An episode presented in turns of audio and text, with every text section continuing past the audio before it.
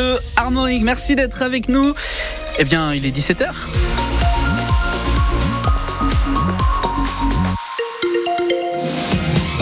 L'information, c'est avec euh, Loïc Guélec. Les barrages d'agriculteurs se lèvent les uns après les autres en Bretagne. Mais les routes sont toujours coupées pour permettre le nettoyage de la chaussée. C'est le cas notamment en ce moment sur la nationale 165 à Carvignac, près d'Enbon dans le Morbihan, à Carré dans le Finistère sur la RN 164. Les agriculteurs quitteront les lieux demain matin à 8 heures. Il faudra encore donc patienter pour que la, la circulation reprenne dans ce secteur.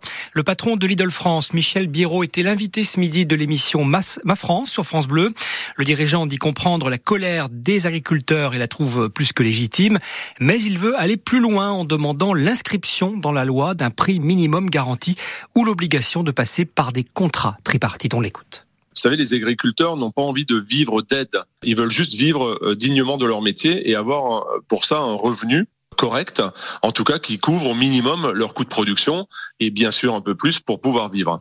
Donc euh, ça, il, n'a pas été question dans les annonces. Et, moi, je l'ai poussé en amendement lors de Egalim en 2019 en mmh. disant mais pourquoi ne mettons pas, n'inscrivons-nous pas dans la loi tout simplement un prix minimum garanti pour un litre de lait, pour un kilo de porc ou pour un kilo de bœuf, ou tout simplement l'obligation de passer par des contrats tripartites où les éleveurs se mettent autour de la table. Du coup, quand tous les acteurs de la chaîne seront dans ces contrats tripartites, on n'entendra plus les agriculteurs, ils font leur travail dans leur ferme. C'est tellement simple, je ne comprends pas pourquoi on ne veut pas le faire. Le patron de Lidl France, Michel Biro, invité ce midi de Wendy Bouchard sur France Bleu Armorique. L'inquiétude de deux agriculteurs de Langon et de Sainte-Anne-sur-Vilaine près de Redon. Pour des raisons de sécurité, le département a abaissé à 3 tonnes 5 le tonnage maximal du pont du Port de Roche qui traverse la Vilaine et qui relie les deux communes. Mais les deux exploitations sont coupées en deux. Des échanges de parcelles ont pu se faire, mais les deux systèmes d'élevage sont différents. Les deux exploitants déplorent le manque d'aide du conseil départemental d'Ille-et-Vilaine car c'est vital, explique-t-il.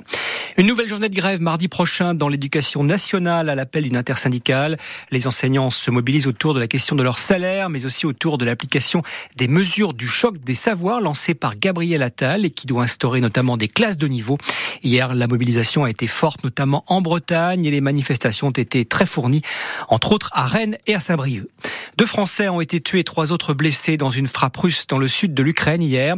Il s'agit de deux humanitaires. L'un d'eux était un ancien de la Légion étrangère âgé de 52 ans, et qui travaillait pour l'ONG suisse L'Entraide Protestante.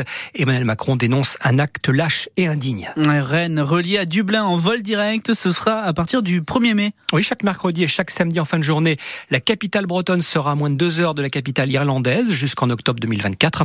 La liaison sera opérée par la compagnie régionale Emerald Airlines, opérant pour le compte de la compagnie irlandaise Aer Lingus. Après la mise en place de vols directs sur Marrakech, Amsterdam ou encore Francfort, l'aéroport de Rennes-Bretagne renforce ainsi ses dessertes internationales. Et puis le coup d'envoi ce soir du tournoi des six nations de rugby avec un choc entre la France et l'Irlande, le tenant du titre. Coup d'envoi à 21h au stade Vélodrome de Marseille et ce sera un vivre en intégralité sur France Bleu Armorique. Il est 17h03.